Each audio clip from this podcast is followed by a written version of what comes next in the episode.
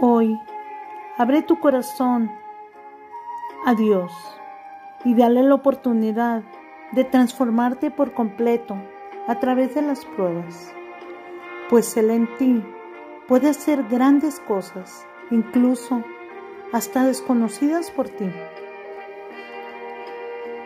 Permítele a Dios que por medio de la renovación Él haga una obra maestra original en ti. Ten fe y no desmayes. Dios quiere que te pongas de pie y sigas luchando. Deja de lamentarte por los errores del pasado y da un salto de fe grande para que tu vida sea cambiada y transformada.